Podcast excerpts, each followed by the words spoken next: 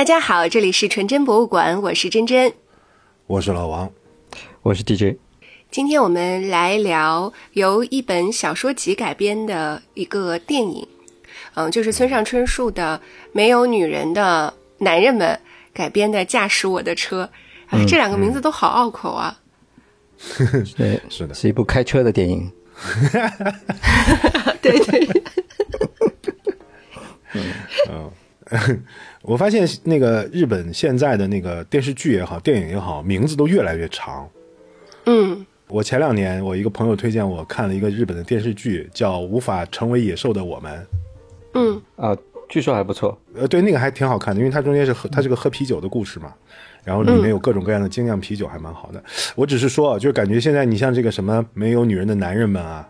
什么什么什么驾驶我的车，这名字都越来越长，越来越不像电影的名字。嗯，本身这个名字就有一个故事似的，就像一个故事似的。我但是我在想，我们是就疯了，你知道吗？就近期有点膨胀，随着粉 粉丝的膨胀，我们也膨胀了，敢聊村上春树了，还敢在小宇宙聊。对对对对对，就是没没被骂够的节奏。村上是是一个很难聊的，嗯。因为他的他的小说想要说明的东西不明显，它不是一个像一些呃英国的或美国的那种硬硬汉小说这种，他要表达村上要表达的东西是很模糊的。嗯，就就像老王一直在抱怨，他这个隐喻到处都是隐喻，隐喻的我都不知道他在想说什么，是吧？嗯嗯，他但这就是他的风格，他其实想要表达是。人的复杂性，人的情绪或者人的这种心理上面的一些深层次的东西吧，也不是每一个人都会有这种情绪的，所以不是每个人都会喜欢村上的。很多人读了以后是没有共鸣的。嗯，我们先从他这本书开始说起吧。嗯，毕竟这个电影是从这个书籍，嗯嗯，以他为蓝本然后去拍摄的电影嘛。嗯，其实这本书集在豆瓣上的评分不高。嗯嗯，第一个是看的人少，第二个就是它的评分大概就是我看推荐值只有六十七点多。嗯，我因为看这本书是 DJ 推荐我的，我那时候刚看完那个就是那个叫什么就骑士那本书，刺那个叫什么？刺杀骑士团长。骑士团长。刺杀骑士，对对对对对，刚看完那本书，我其实说实话，那个书呢，呃，我不是不喜欢，但确实看的有点累。然后他就说：“你去看看这本书吧，挺挺舒服的。”嗯，我还在想，哎呀，村上村村上书让我看的舒服，我我还挺纳闷的。后来我就看了这本书了。我看完了以后，我先说我的感受啊。嗯啊，我挺喜欢的。然后特别是里面有有那么一两个小故事，是可以称得上是特别喜欢的。啊，我来听听你喜欢的是哪几个故事？嗯，我比较喜欢的就是。就是那个他总是偷窥的那个故事，我看一下他的名字啊。这个故事的名字叫山鲁佐德。对对对，是一个没什么意义的名字。可能作者想要表达什么意义，至少我们是不知道这个名字有什么意义。它只是里面的这个女主人公的名字，对吧？这个名字是应该是来自于那个《一千零一夜》的一个故事，山鲁佐德哦，是吧？里面有一篇，对，是的。我最早看的是台版的，台版这个名字翻成雪哈拉沙德，雪哈，雪哈是什么呢？这个故事讲的就是他在和一个男性在约会的过程当中，然后他就呃每一次会给他讲一个小故事，这个小故事还是有一定的连续性的，嗯，然后他讲的这个故事就讲了他的前世是一条七鳃鳗，然后呢还讲了一个。就是他以前在是以前在高中的时候吧，对吧？嗯嗯嗯，他暗恋了他们班的一个男生，突然来的暗恋，然后他就经常跑到这个男生家里去，呃，这个不能叫偷窥吧，就是跑到别人家里去睡在别人的床上，然后感受别人的温度，并且留下一样纪念品的这么一个小故事。对他带走一样东西，留下一样东西。我这个故事是最最喜欢的，嗯，就。所有的故事里面，非常非常喜欢这个故事，就是我我这个故事可能看了有好几遍，来回看了好几遍。对，这也是我很喜欢的一个故事，它的那种神秘感。你们这种变态少年，嗯，继续，还有啥？我觉得它就像一个嗯，突然的一个切面一样，切入一个生活的某一个状态的一瞬间，就是一个男的突然不知道是什么原因被监禁或者出于自己的意愿待在一个房子里不再出来，然后有一个中年妇女吧，三十多岁的，固定每个礼拜去给他送食物，然后跟他发生关系。发生关系完以后，这个女的会在床上跟他讲一个故事。那这个故事就是讲到她高中的时候，去心仪的男生家里偷偷潜入，然后去躺在他的床上，对吧？然后拿走他的一样东西，或也会留下一些跟他有一些密切关联的东西。那这个故事没有讲完，嗯，你你不知道这个男的为什么被呃困在这么一个房子里，是吧？这是一个什么样的开始？你不知道前传，你也不知道后面，就是一个突然中间这么一段。就产生很多的联想。那为什么这个人会觉得自己前世是一个七塞曼？为什么他要潜入？但是他，我觉得他在这个故事里面所表达的这种人类情绪是很有意思的。就是我是蛮有认同感的。就是说，你对一个心仪的对象，你会或者说不是心仪的对象吧，就是对另外一个人有一种好奇心，但你通过另外一种方式去接近他的生活，比如说。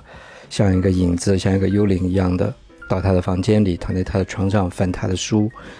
像故事里说的是，这个女主年轻的时候，在这个男生的抽屉里拿走了他的什么一支铅笔，然后在他抽屉的深处留下了一根没有用过的卫生棉。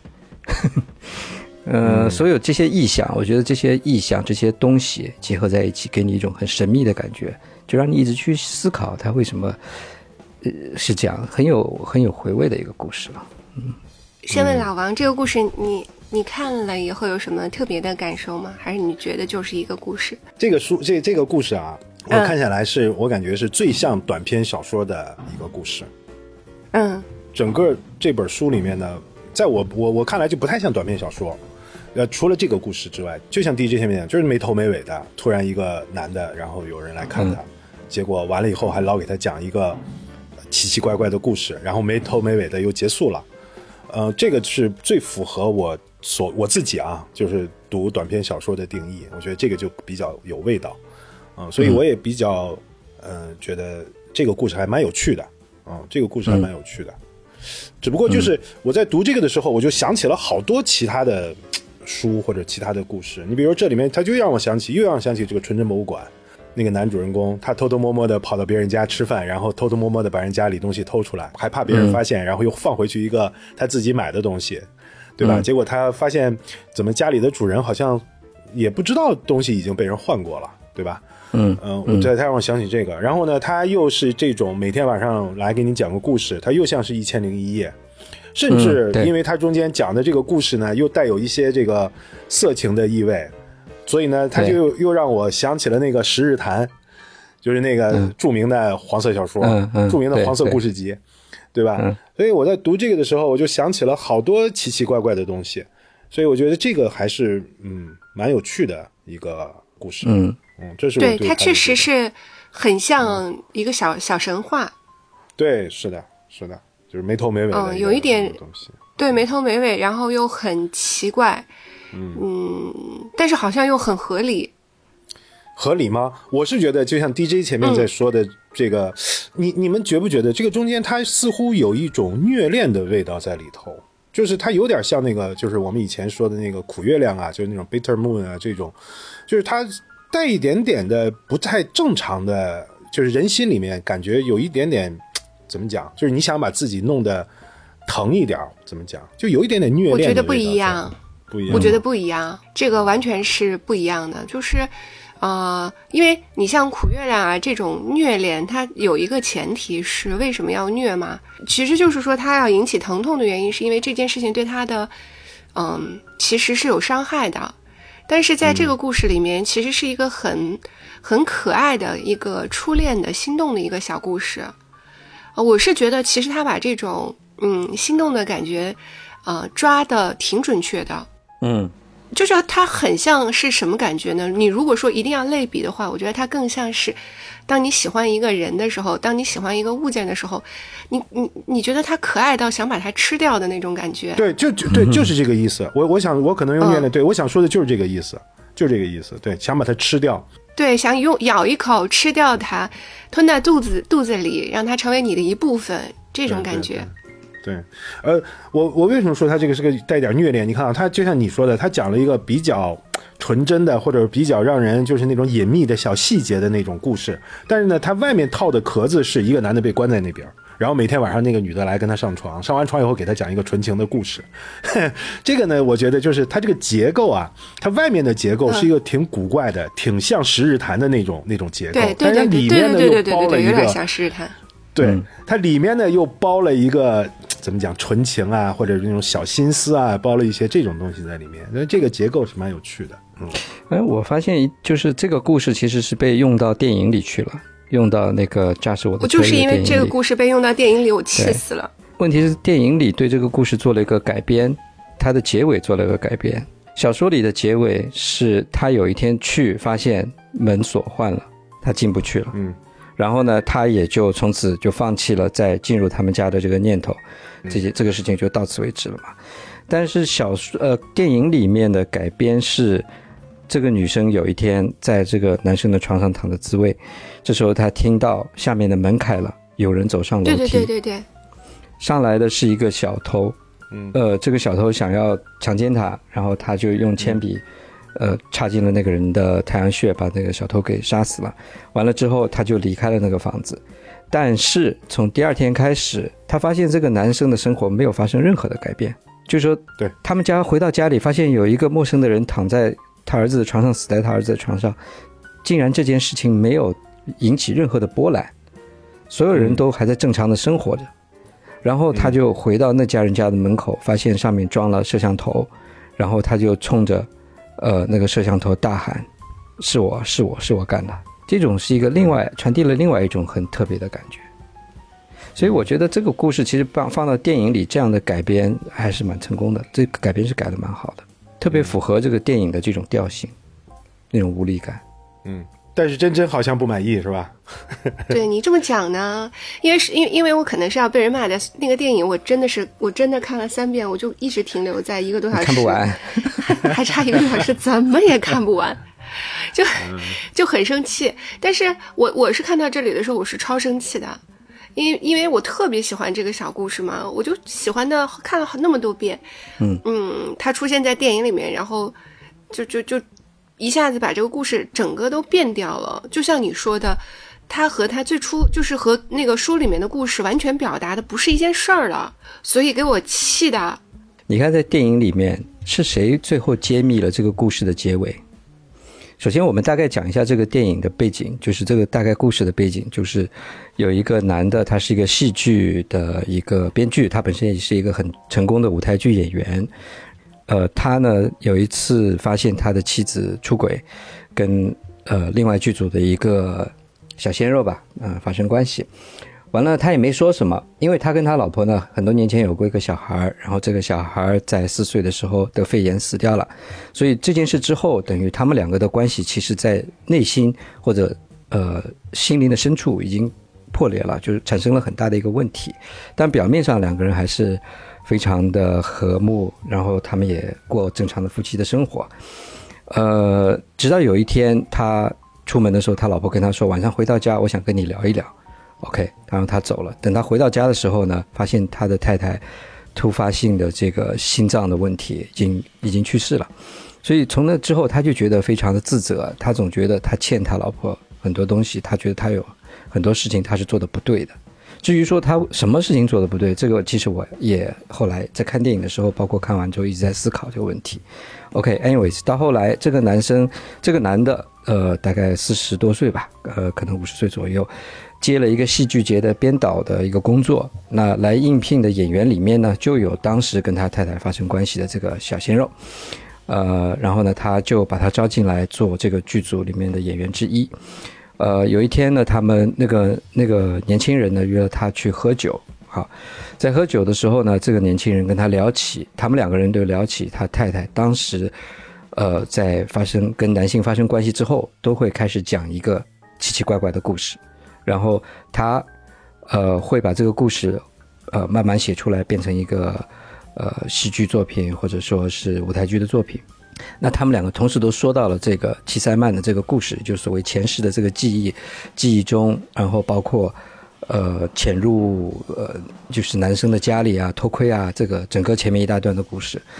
但是这个故事这个结尾，呃，这个先生说他不知道这个结尾，因为他太太从来没跟他说过，反而是那个年轻人他说了这个故事的结尾。他说：“嗯，你太太有告诉过我这个故事的结尾。”我觉得这个电影很有趣的一点是，它很多好小细节的地方其实是还是蛮有想法的。就是从原著来改编，他有导演有他自己的一些想法，就是说为什么把这么有精彩的一个故事的结尾，让他的一个所谓的情敌，或者说他太太出轨的对象来告诉他，这本身对他也是一种冲击，也是一种刺激。呃，从我的角度来说，我觉得这个结尾是编排的还是蛮好的。嗯，好过村上原著里面的这个没有结尾的结尾。我们这次之所以说要聊这个的原因，其实是因为我前两天把这个电影看了一遍嘛。就是我那天把这个看了以后，我大概看了开头吧，看了个前二十分钟，哎，我就发现这个片子挺好的。就是他的音乐，我觉得其实是挺好的。然后他那个画面呀，慢悠悠的，哎，这个感觉挺好的。所以呢，我竟然这个电影长达三个小时吧，我竟然就。就这么絮絮叨叨的，我竟然就把它就看下去了。虽然我也是分了两次，因为确实太长了。这个电影的导演就是滨口龙介，其实是以拍长片著名的，他的很多电影都超级长的。我曾经看过他的一个电影，里面是讲一个什么，反正一群女的，然后参加戏剧社啊，什么什么。那个电影有大概六个钟头还是五个钟头，反正我觉得一边 工作一边把它放在那里把它看完的，就是特别长的这种电影。嗯。反正我把这个看完以后呢，我就才想起我我我才跟你们说了嘛，因为我知道你们俩去年就已经开始在聊这个电影。咱们去年有聊到过这个片子的，去年对，呃，我那个时候我没看吧？哦，去年我对去年我说了一样的话，我说我看看不下去。去年是特殊情况了，因为去年是在那那么沮丧的环呃这个外部环境下，然后你肯定看不了这么闷的电影嘛，那就所以。我觉得那个时候看不完是情有可原的。我后来是看了这个电影以后，嗯，我跟你俩说完以后，然后你你们说这里有本小说的嘛，就是这个没有女人的男人们。嗯，其实这本小说在我们家待了很长很长时间了，因为我们王树，我我们家王太他老人家是这个呃村上春树的忠实粉丝嘛，呃，就是几乎村上春树在国内出的所有的书他都有全套的，嗯，所以。这本书我记得在他床头柜上很早就已经出现了，然后但是我因为对村上春树就没什么兴趣，所以我就一直没读。因为看了这个电影以后呢，我就后来把才才说，嗯，我们聊一聊吧。然后所以我就把这个小说拿来看了。反正前面那个话题也没说完，就是真真说他比较喜欢的是这个叫山鲁佐德的这个故事。对对对对对对，我啊我自己。还是先听真真说吧，就真真你先说完你的这个这个另外的选三个吧，好吧，看我们有没有重叠的。嗯，第一个是它 里面一共没几个啊，一共有让我排名的七个故事。嗯，第一个是山鲁佐德，嗯，然后第二个是独立器官，嗯，然后第三名是驾驶我的车，嗯。啊，你这个排名跟我的稍微有点不太一样，嗯，啊，你是怎么样？我的第一名、第二名其实差不多，我觉得我是喜欢山路佐德跟昨天，然后第三名是驾驶我的车。但是我今天我这次重读了这本书，我其实发现，呃，牧野这个故事也挺好的，就是牧野给我的感觉不太一样，跟其他的这几篇不一样。牧野更像是村上长篇小说的味道，他讲的是一个男的也是发现他太太出轨，然后呢就 OK，他就离开了家，有一个。呃，上下两层的房子，下面是一个酒吧，上面是住人的嘛，然后他就把它盘下来了，然后他就开了店，种种种种吧，然后会有一个女的，呃，被她的男性伴侣虐待，然后晚上会突然来找他，然后两个人发生一下关系，然后就是说有一天他突然发现自己这个酒吧。被神田说起来就是出现了一些问题，大概就是这样一个故事吧。它这个故事其实没有什么太多的这种故事性，或者说是这种奇思妙想。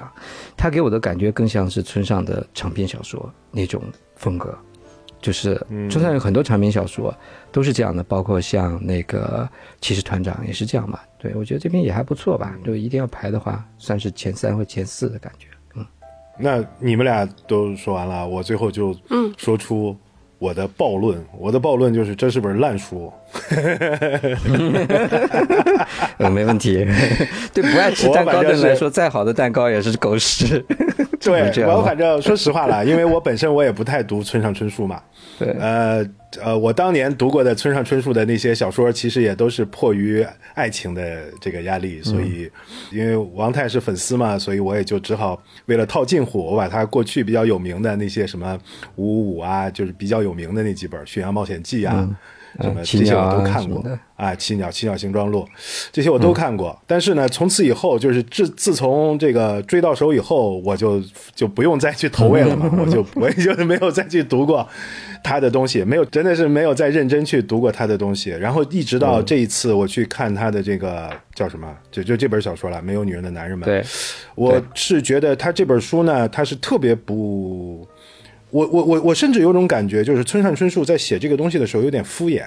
我我感觉它不像是小说，它更像是一种随笔或者是一种别的什么形式。反正，另外一个呢，就是这本小说里面的故事都是现实主义故事，这个其实是他很少用的一种方式嘛。你就包括他前面写的我们说的所有的那些有名的小说，其实都是一些超现实的故事，对吧？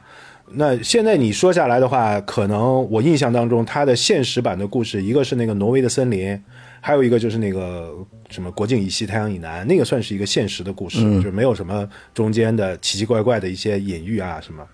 但是呢，你看他在写这个现实故事的时候呢，就不太，我是觉得，不管是他选择的角度，还是说他的意象或者文笔，我反正觉得就读不出来小说的味道。呃，反而是在就像在给你讲一个讲一个道理似的，哦，嗯嗯，就是你看他通篇在讲的都是这些失去了女人的男人们是什么样的状态，对吧？嗯，不管是老婆出轨也好，还是什么老婆跑了也好，反正不管怎么样了，嗯，就是这些失去女人的男人们的这种状态。但是其实这些男人都是一个人，这些男人。面对这种处境的时候，其实他们只有一种方式，就是村上。我我的感觉啦，就是村上并没有在这些故事里面塑造出不同的人物，面对同样的情景的时候，他有什么样的不同的处置方式。我说这个肯定是很武断的，就是说我感觉是都是很被动的。而且你看他在这个故事里面，他讲的呃有十四岁的小男生的故事，然后有这种三十多岁的男人的故事。然后到那个驾驶我的车里面那个男主人公大概是四十多岁的故事，对，四十七。但是，啊，但是现实情况是，村上春树自己，呃，已经七十多了。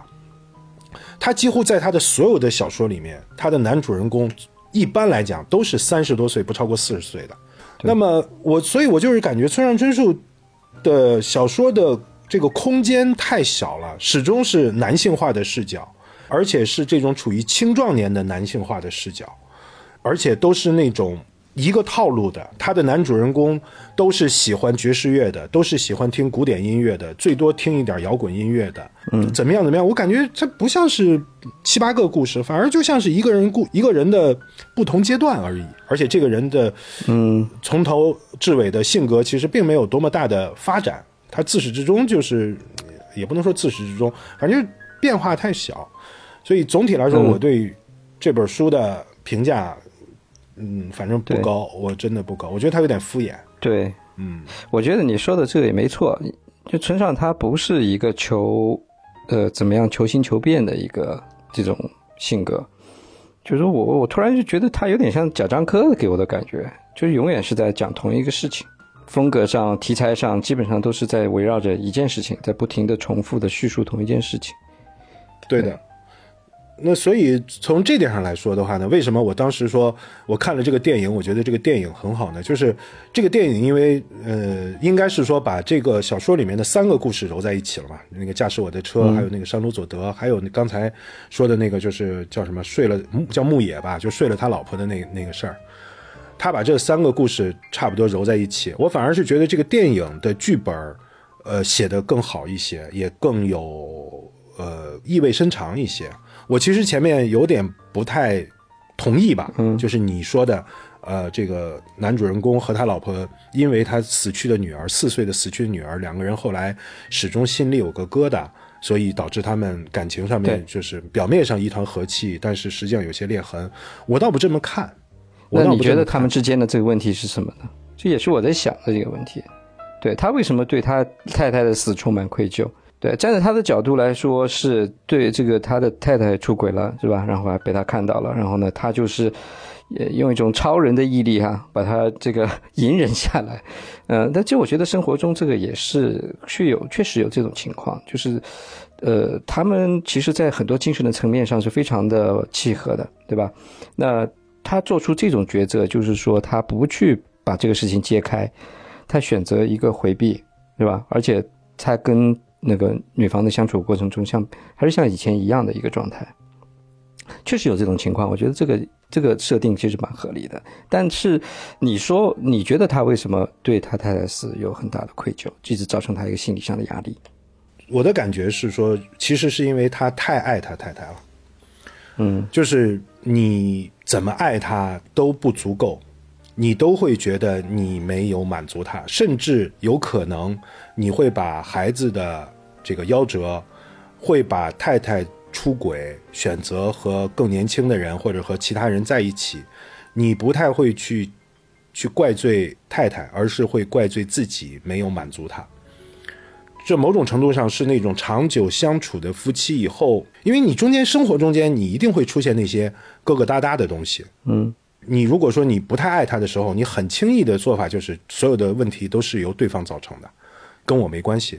而恰恰是因为你太爱对方的时候，你有的时候会责怪自己，比如说我没有照顾好家庭，我没有更多的这个精力分配到我的家庭里面，甚至呃长久的夫妻以后，可能在呃这个夫妻的生活上面可能也没有那么大的激情了。你你你你甚至会责怪自己，就是你你会为自己失去激情而责怪自己。那这种情况下，你可能也能接受太太的偶然的出轨，你你甚至有可能会自责，因为我不能满足她或者怎么样。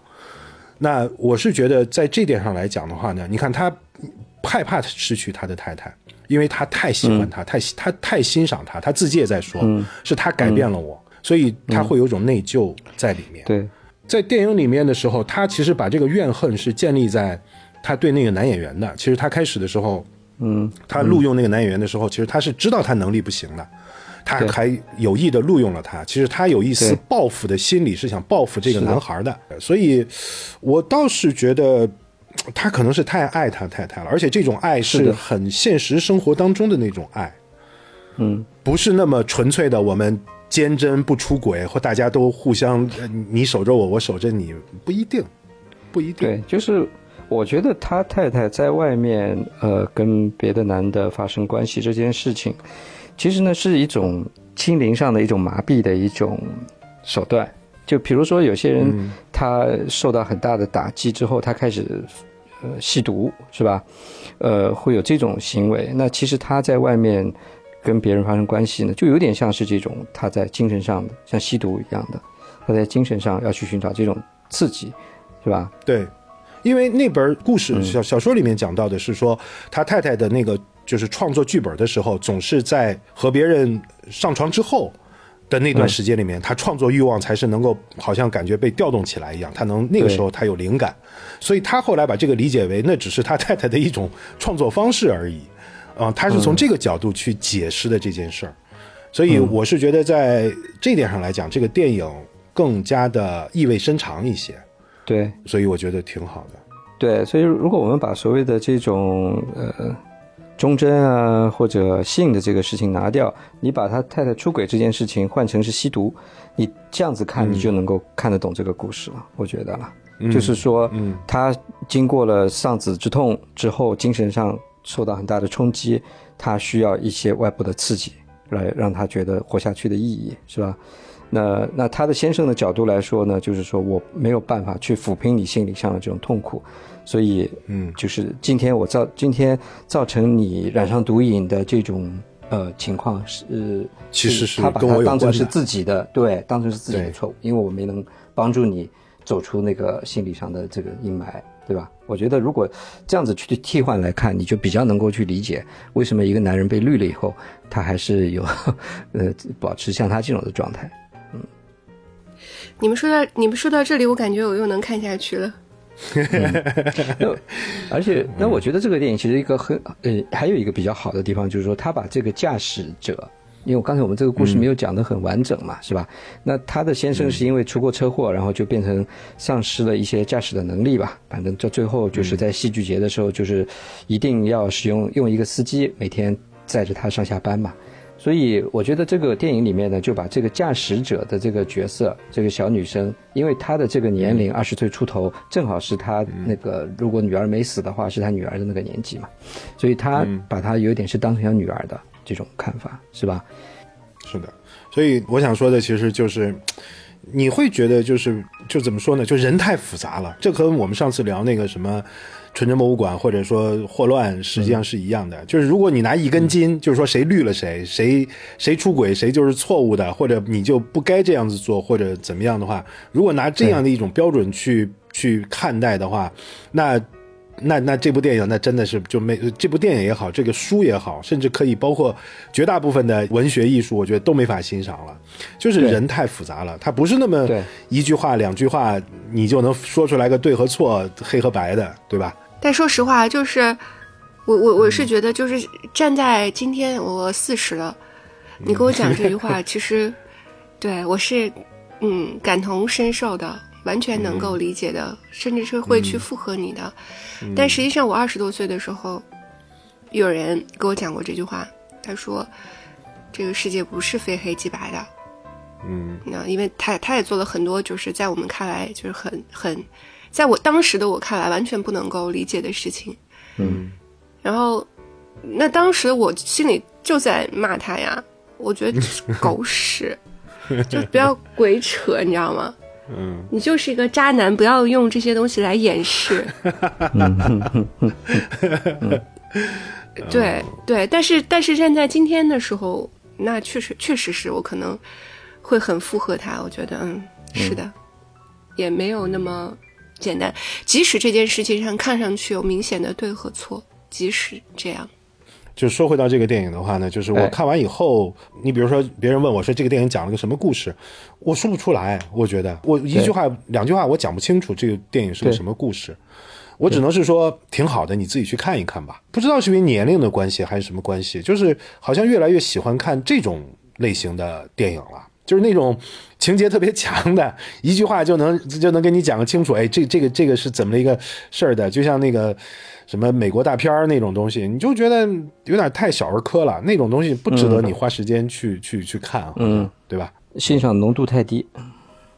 对，是的。你变了，半年以前你还在看那个监听女孩在哭呢。你变了。不 不不，这个监听女孩的哭。感动的是另外一个东西，是感动的是感动的那个公主的一部分世俗的，哎，对对对，而且它是一种很不能说是肤浅的感情，就是它是一种很浅的感情。嗯，它感动的是你很浅的那那那个层次的，呃，就像我们喝酒一样，它有点类似于啤酒，你反正就喝下去很爽。大夏天的，你一杯冰啤酒下去你就很爽。但是就像这种电影。啊，或者这种故事，你听的时候，它就有点像 whisky，或者有点像是喝一些白酒，它的这个浓度是不一样的，它的这个品味的方法也是不一样的。说到浓度，我觉得这个电影有点，有点呃太浓了，三个小时就是，对我觉得它可以再淡一点，就是说话太多了。真正也觉得，对对，嗯，对，好多对话就是很多呀。烦死我了！我看第一个小时的时候，我其实真的是不太爱看的。我那天跟你们讲，我看过了一个小时以后，我就再一次又一次的冲破了一个小时以后，我感觉到一个小时它密度降低了一些，前一个小时真的话太多了。嗯，但是这个电影里面其实很感动我的一个一个地方是什么？就是这个男主人公刚开始他坐他那辆车的时候，他都是要坐在后座的。虽然他那是个两门的车，每次其实坐在后座是很麻烦的一件事。但是他还是要坚决要坐在后座上，他不和那个司机并排坐。但是到后来的时候，他俩第一次并排坐，然后两个人一起抽烟，把手伸出去的时候，对，就那一下，那个镜头，那个镜头我还截图了。对对对对，你发出来了。就那一段的时候，其实是让我觉得是个非常非常美的画面，也是个美妙的场景。对，老王说这本书，来你说说你的，你除了说它是不怎么样 之外，还有什么感想？其实关于村上春树啊，那这么多年来，因为我对村上春树的这个感受呢，始终就没怎么变过。我一直到了二一年的春节还是二零年的春节，我读了他那个《刺杀骑士团长》嘛。读完了以后，我还跟王太交流，我说怎么感觉这个村上春树怎么越写越回去了？这个小说怎么感觉就完全像是自己当年的那些故事的一个一个大合集一样的，而且更加的。简单直白，就是甚至包括连理念这种东西，他都已经把它形象化，直接抛出来了。过去嘛，好好歹歹，还把它包装一下，啊，对，呃，所以我对他的这个村上春树的这个感受一直不太好。但是呢，我就很好奇，因为呃，DJ 你反正说你很喜欢村上春树嘛，就是你你们你你是不是也有类似这样的感受？就是你们喜欢村上春树，喜欢的是他哪一个点呢？我觉得，首先我比较喜欢长篇跟短篇之间，我更喜欢他的短篇。我觉得他短篇，嗯，写的更更能抓住人吧。但可能读长篇比较累吧。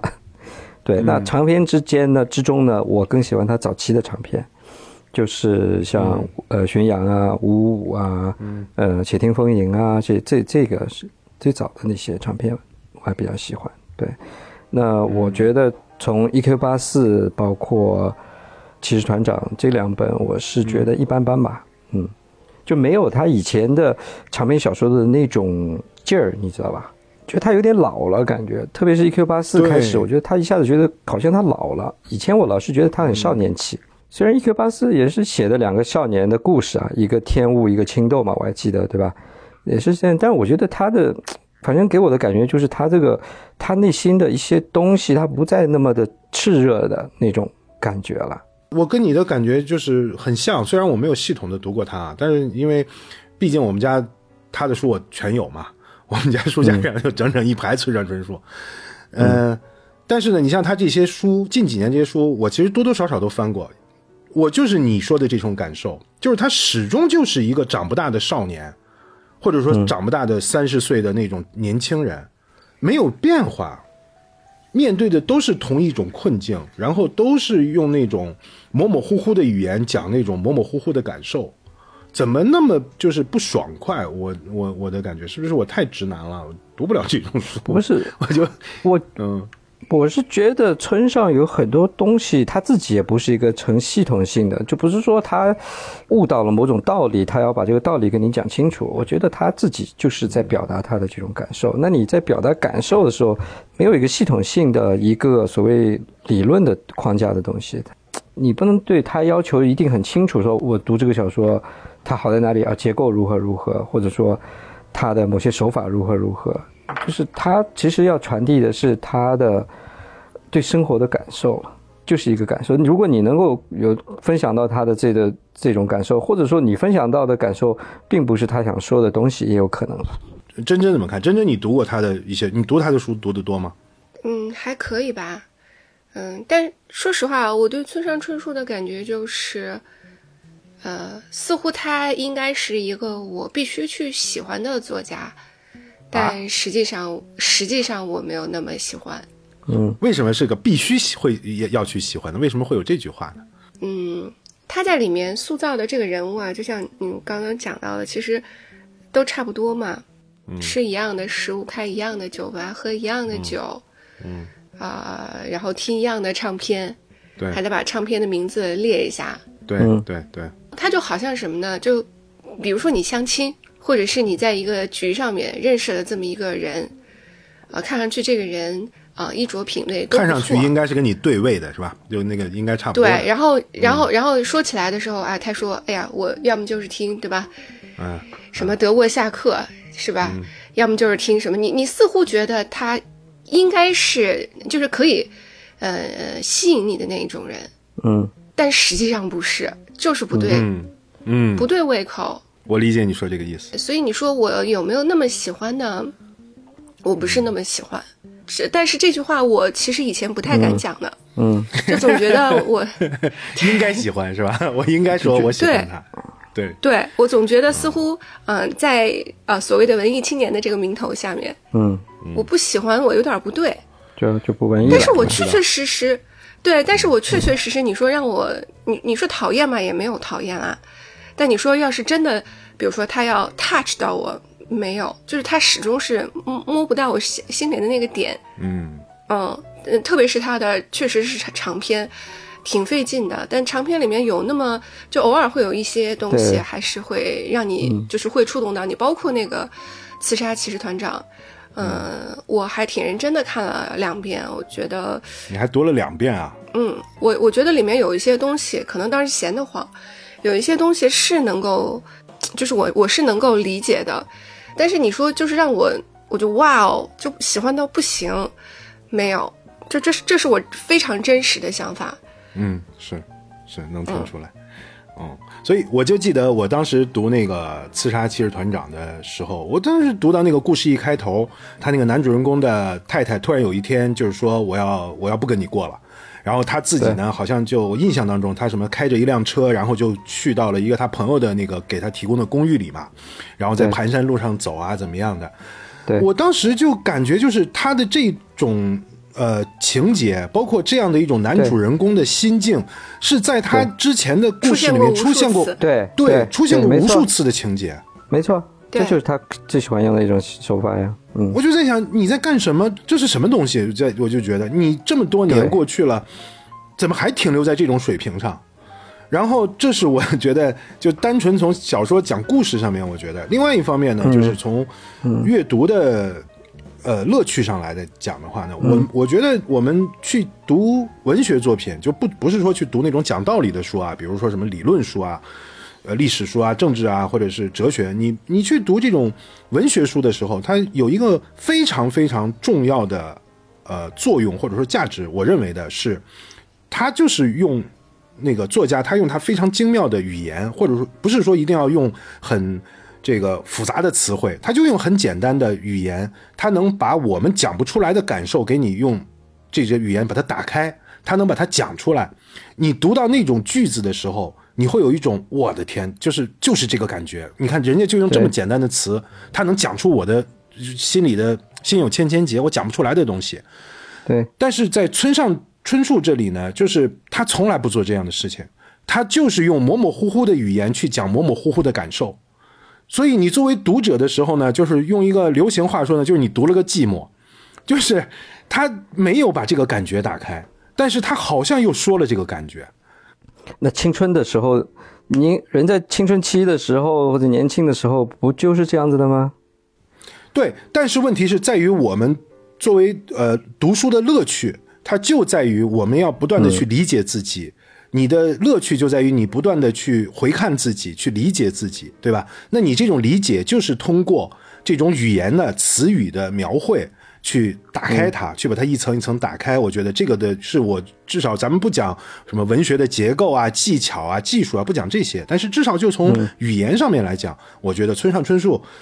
在这点上做的是非常差的，我觉得，只能说他传递了那种感觉，你 get 到了就是你 get 到了，你没 get 到那就是没有，就是不存在。我觉得在这点上来讲，他是不成功的，至少。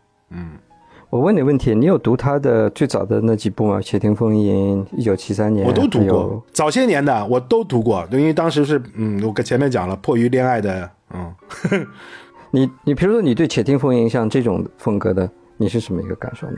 哎呀，我都我都忘了，就印象当中，当年刚开始读它的时候是蛮新鲜的，因为那个时候反正也没什么文化，也不太看书，然后第一次看到这种，呃，他那种语言还是蛮吸引人的，就是真正的文艺青年范儿的那种东西。你看我们读那个很早了，二十来岁的时候什么叫文艺青年范儿的？就是说他的那个语言不是那么粗鄙的。我的意思是，其实你也很难说那是林少华的文风，还是是村上春树的文风了，因为国内的版本反正都是林少华翻译的嘛，所以他还是能带来一些新鲜的那个语言的感受的。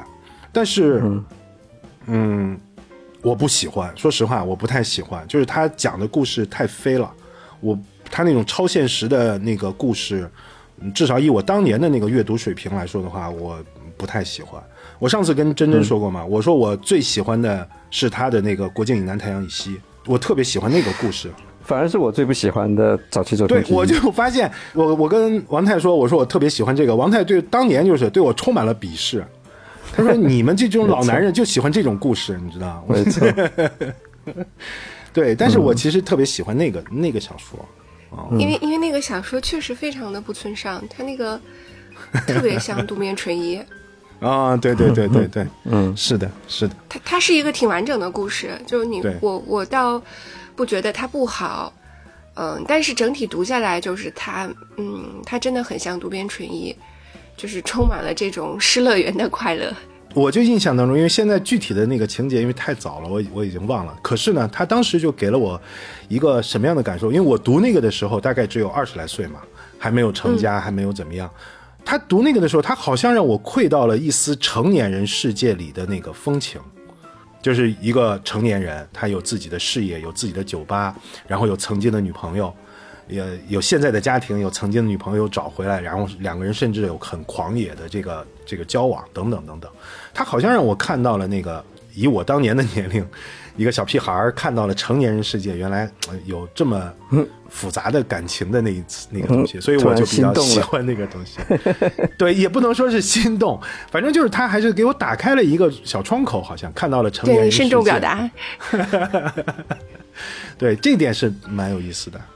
哦，但是，呃，反正我对村上的这个评价，我最不满的，应该回头现在来说，最不满的其实是我刚才说的那个问题，他没有把我表达不出来的感受表达出来，他又把那个东西扔还给我了，我就特别不满意。嗯，你你想让他当你嘴替没当成？对我其实特别好奇嘛，因为我妹妹是能够直接读原文的嘛，就是读这个日文原文的。其实我问过好几次，就是说你读村上春树的小说。你自己什么感受？嗯，我印象当中他跟我讲过，他说反正不是林少华翻译的那个味道，好像是另外一种味道。嗯，但是这东西也没法交流了。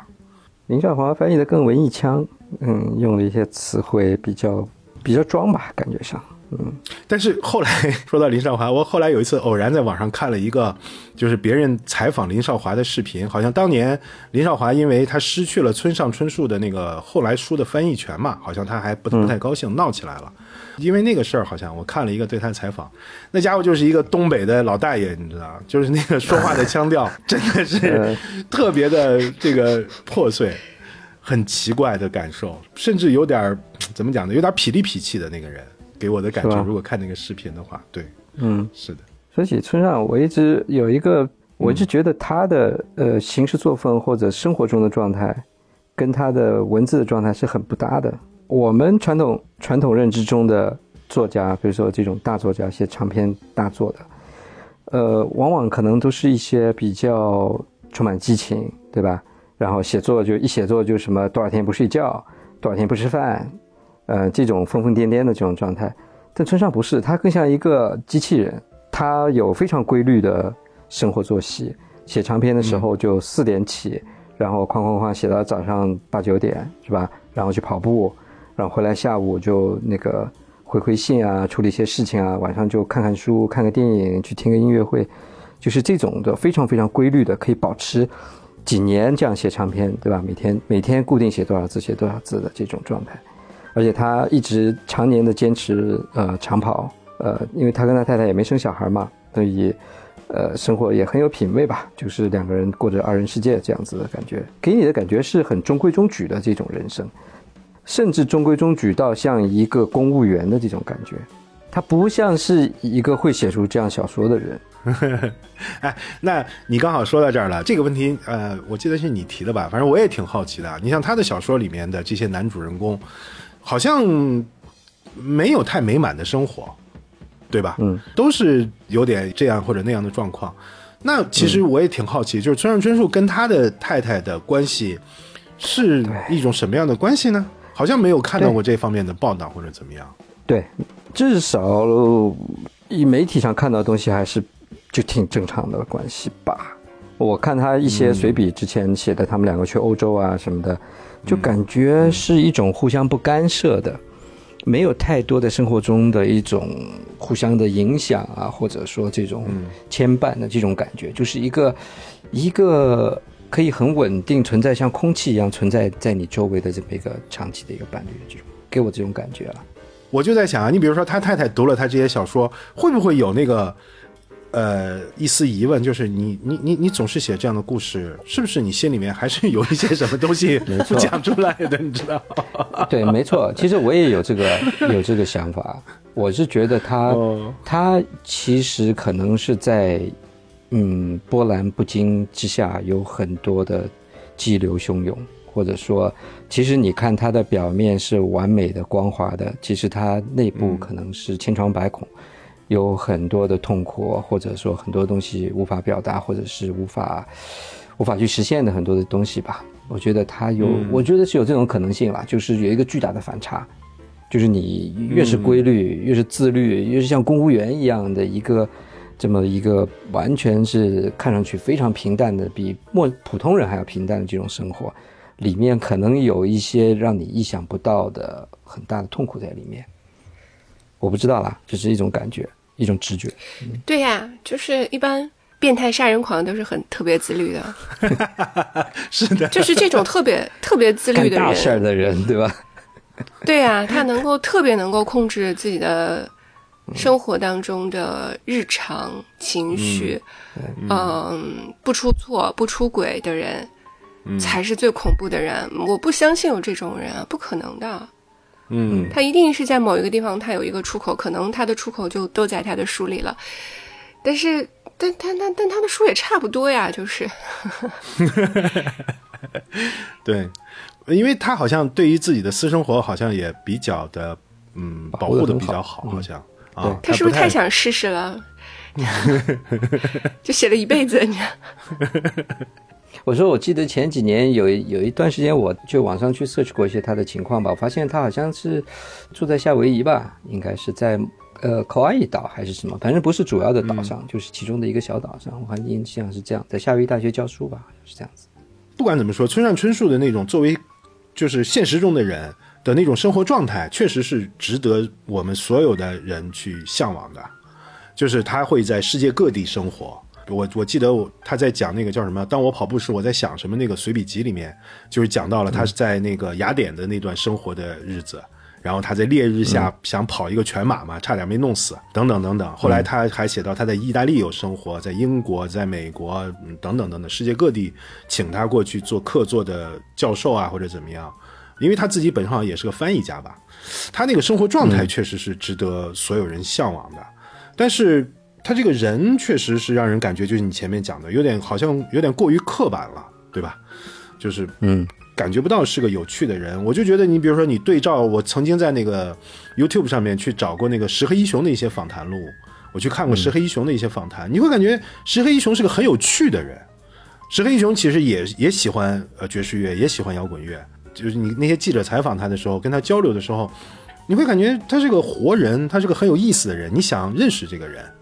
呃，会很有好，会很好玩儿，但是村上春树的给人感觉就是有些刻板。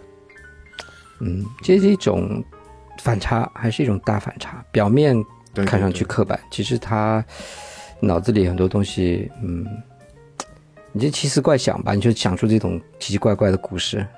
其实回到这本书，我对昨天这个。呃，故事我也挺喜欢的。其实我第一遍看的时候，我给别人推荐，我就说这个这本书里面我最喜欢的是昨天跟山姆佐德那个故事。昨天讲的就是有一个在东京长大的小孩，他偏偏去学了关西腔，跟人家说话就不一样。然后呢，他把自己最好的朋友叫过来说：“我把我的女朋友介绍给你，你去跟她约会，对吧？”因为他跟他女朋友就是说，他对他没有这种性的这种想法。或者身体上的这种想法，他觉得哎，你们两个都是很好的人，对吧？嗯，只有你配得上他，然后他希望他能够去跟他约会。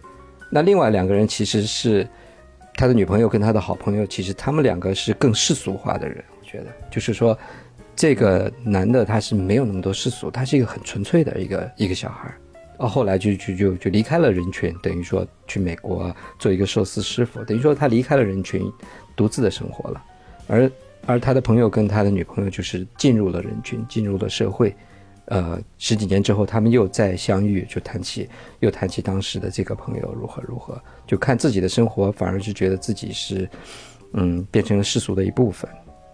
你这么讲的话，有点像那个横道世之介，嗯，哎，有点这个意思，没错。就是我读这个故事的时候呢，就是就是让我想起了我高中的那个同学，就以前聊过的这个事情吧。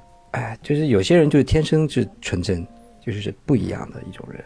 我看这个故事，其实我也还蛮喜欢的。然后我就在想，因为他的那个地点嘛，我就在想，你去吃日料的时候，应该问一下这个寿司师傅。我总觉得这像是一个真的故事。哦，是挺像，有可能。这个是吧？这个故事是很像一个真的故事，它比较不不太像是一个小说。我就是觉得他那个这个故事呢，太像是一个。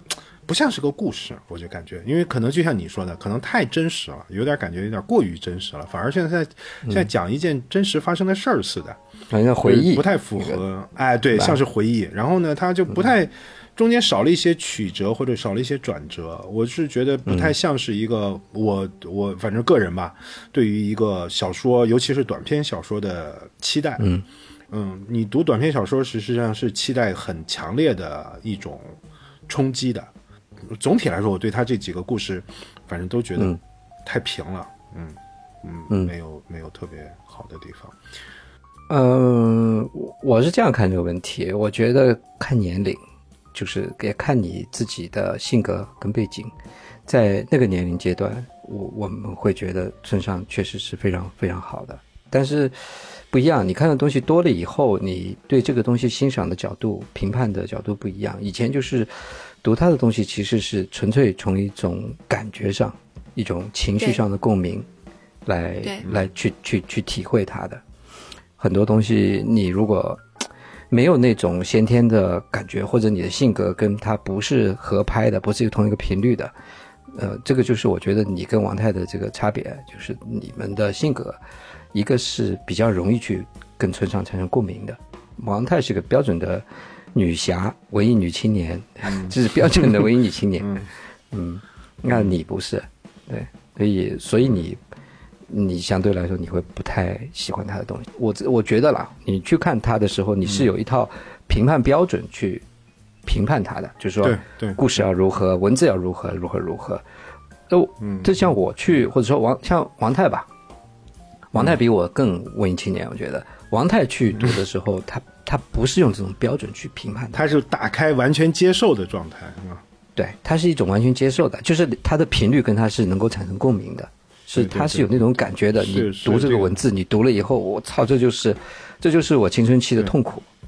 就像就像我觉得我十几年前、二十年前，就很年轻的时候读那个村上的最早的那些东西的时候，我觉得这这就是我青春期的痛苦。挪威的森林，这就是我没有遇到过这种事情，但我。完全能够理解他们的这种痛苦、这种无奈的处境，就是你能够去有共鸣。那你觉得现在还有吗？对，现在我觉得现在村上的小说没有本身，我觉得他的小说变了。就是我刚刚说了一 Q 八四也好，那个那个也好，对吧？那小说本身它变了，它它没有以前那种劲儿了，没有那个感觉。但我现在回去读他重新以前的东西，我还是有那种感觉的，就是。那个最早的那些东西，《巡洋》啊，呃，五五啊，《窃听风云》啊，《一九七三年电子球》啊，《海边卡夫卡》，嗯，这些我觉得还是有这个共鸣的，有这个感觉的，嗯，哎，我我觉得这个话题其实可以分开两个地方来聊啊。呃，DJ 刚才提到读书的态度，就是你打开一本书的态度，你是抱着像我这种啊第三方的角度去，我有一套我的框架去读这本书的。呃，还有一种方式是刚才说，我用一种完全接受的，我先接受，然后我开始去读这本书。你们现在去打开一本，呃，就就说小说吧，打开一本小说的时候，你们是用一种什么样的态度去打开它的？是用一种很客观的，我来看看你能不能征服我，还是说我先把我自己放下来，我先投入进去？是是是哪种态度在读书？对，你这让我想到另外一个话题，就是说我们现在看电影的时候，我们是怎么去看电影的？其实它差不多的，差不多的，嗯，对吧？我我觉得我们现在看电影，越来越变成是先去看这个别人怎么说这个电影，或者说至少你大概知道这个电影是什么风格，你会有一个先要有一个这样的把握，一个方向的把握，然后你再去看。我我有时候在想，这种做法是不是对？就是他就是丢给你一个电影，嗯，怎么说呢？因为你你不想浪费时间，所以你在选择看电影的时候，或者选择读小说的时候，你已经有一个 filter 的过程了。呃，那你怎么去 filter 呢？你可能有些人跟你说，呃，评分很高，这是一种，对吧？或者有人跟你说情节如何如何，哎，我你觉得这个有兴趣？那如果我没有这个 filter 的过程，就比如说我只是告诉你说，有一本小说，哎，我觉得不错，但好在哪里我不跟你说，你自己去读，或者一个电影很好，值得一看，你去看到底是什么样的？那如果完全没有预设的情况下，你去看小说或者看一个电影，你还能不能够？比较容易的去体会或者抓到他想要说的东西，有的时候我对自己甚至有这样一个疑问：真真的，我要看电影的时候是不看评论的，嗯，因为电影来得快，反正就是浪，就是这么两个小时、三个小时的事儿，嗯，大不了就是浪费了，嗯。嗯，而且你坐在里面的话，你是强，你的感官是强制性的被打开的。所以我看电影之前，其实我是不大看评论的，反而是会回来了以后，会看评论，看看嗯大家跟我想的一样不一样，嗯，这个我会的，嗯，但是看书之前看书评是我会做的一个动作，因为书太长了，就是你经常，因为我有一个很很讨厌的习惯，特别是看小说，就这个东西再烂，反正我是看到一半我我不行了，我就得把它看完，嗯，对，嗯。我死活得看到一个结局，那我觉得你还是年轻啊。对，我就很烦啊。所以如果 我觉得过了四十岁以后，我越来越告诉自己生命有限，就你如果真的不喜欢，没必要硬硬读，勉强自己是吧？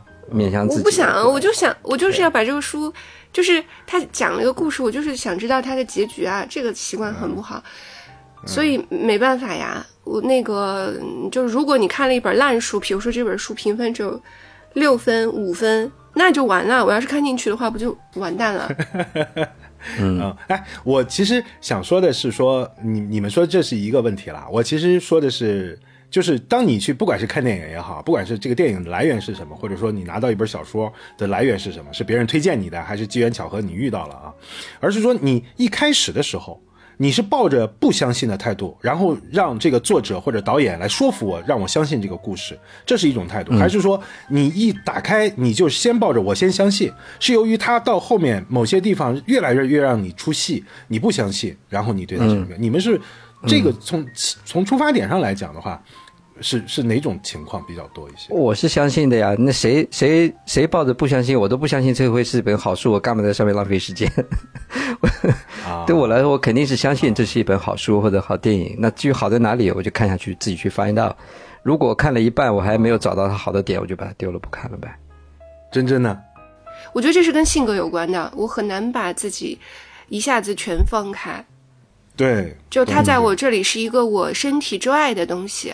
对，然后它要想进入到我的感官里面的话，我是有防御性的，对我是封闭的。然后等看到嗯一些地方的时候，就像你说的，比如说某一句话，嗯，他 biu 他就把我的门打开了，对对对，那我就可以看下去，爱上他，对，是，对，是。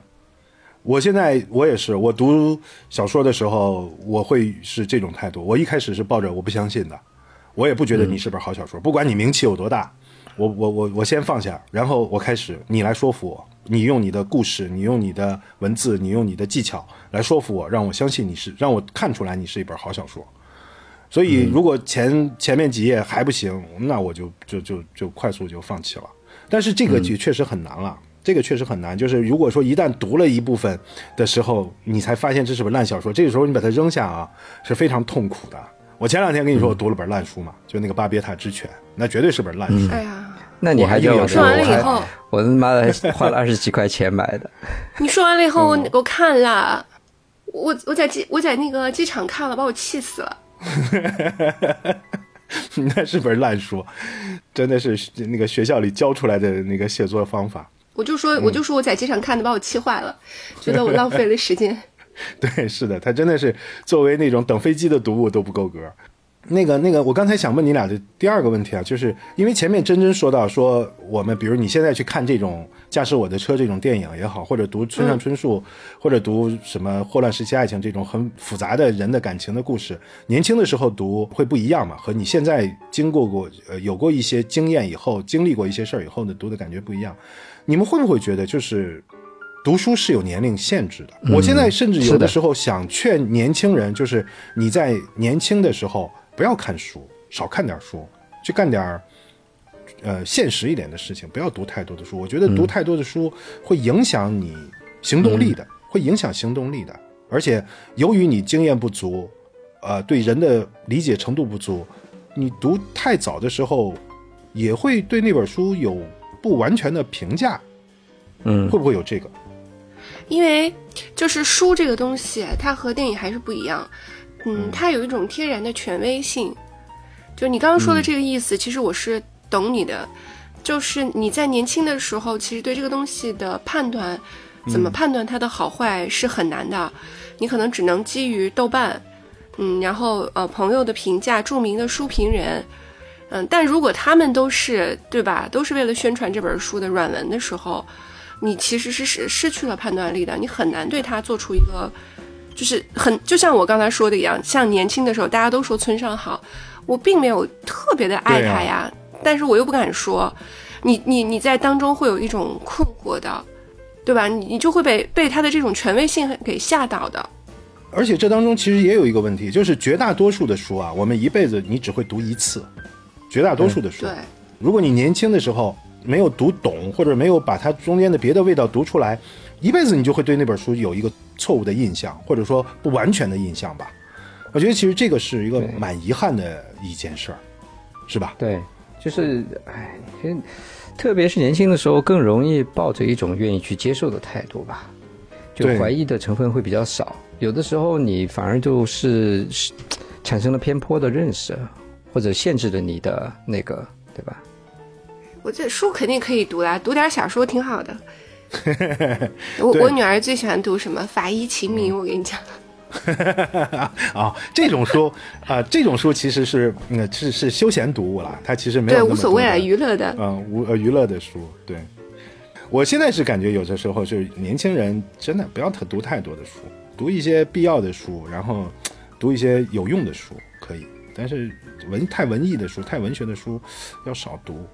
读多了不好，我我我甚至会有这种想法。到一定年龄的时候开始读书，会有意思一些，会读出更多的味道来。嗯，但这个话真的很难讲。就是我是觉得，你像我年轻的时候，我读王小波，我那时候哪知道什么叫酷呀？就是你即使是听摇滚的人，但你不知道那个那个内核的酷，精神上面的酷是什么样子的。但是它是一个非常具象的。具象的一个一个形象在这里，其实那个时候并没有，反正在我的世界里面，并没有特别多的什么书评呀，或者是对吧，报纸上的东西去介绍王小波。但那个是我本能的喜欢的，他真的就是我本能喜欢的，喜喜欢到了现在。所以，嗯，这个没办法的。对你说的王小波的话，王小波应该说对我，应该说，我甚至可以说他对我的性格是有。有转折意义的，或者说有决定性的影响的，这就是在我二十三四岁的时候，我读王小波的时候，我就从他那里读到了就一个词，就是有趣，就是要做一个有趣的人。那是我第一次读到这个概念。我觉得他这个概念，在在那个时候，我觉得对我是有决定性意义的。这样说是有点矛盾哈，嗯，但是我还是觉得年轻人先挣钱，先干活，少读书是对的。到三十岁以后，三十三十岁以后再开始多出去看看世界，先要行万里路吧。嗯嗯，其实我我我倒是一直很想把我们那个简介改掉，我感觉反正一年多下来了以后，已经不太相关了。方向，对对对对对，内容也已经不太相关了，对吧？然后我们三个人基本上聊天的内容大概就是这样了。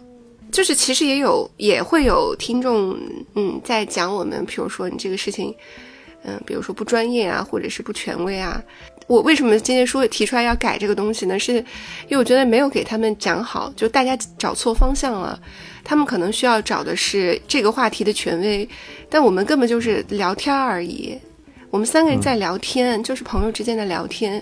如果想加入我们的这个聊天的局的话，就来听听，嗯，挺好的。但我们并没有想要输出什么观念，这件事情跟我们一点关系都没有。嗯，所以就不要骂我们。那就是说，比如说，我们现在要重新写这个，因为原先我们其实一开始的时候是有规划的嘛，比如要聊这个内容，聊那个内容等等等等，我们还有栏目感。啊，对那你今天如果重新定义的话，那你们俩觉得应该是怎么怎么来定义我们这个？除了说我们这是三个朋友之间的闲聊之外，啊，除了这一句之外，我们在干什么呢？我们嗯，就就怎么来介绍我们呢保留第一？就保留第一段就行，后面全擦了就行。是的，你要这样说的话，其实我们这个名字挺合适的，纯真博物馆是保留自己的记忆的地方。对，没有想要渡人的意思，就是在我们这儿找渡人的这个，那就没办法了，自己都渡不了。好所以我我要说的终极观点就是，不管我们聊什么大逆不道的话题，最近反正已经是在这个 这个危险的边缘反复游走。今天竟然还敢聊村上，下一次聊什么来着？金庸，我的妈呀，三毛，王王小波，王小波，找死！好，那今天就到这里吧。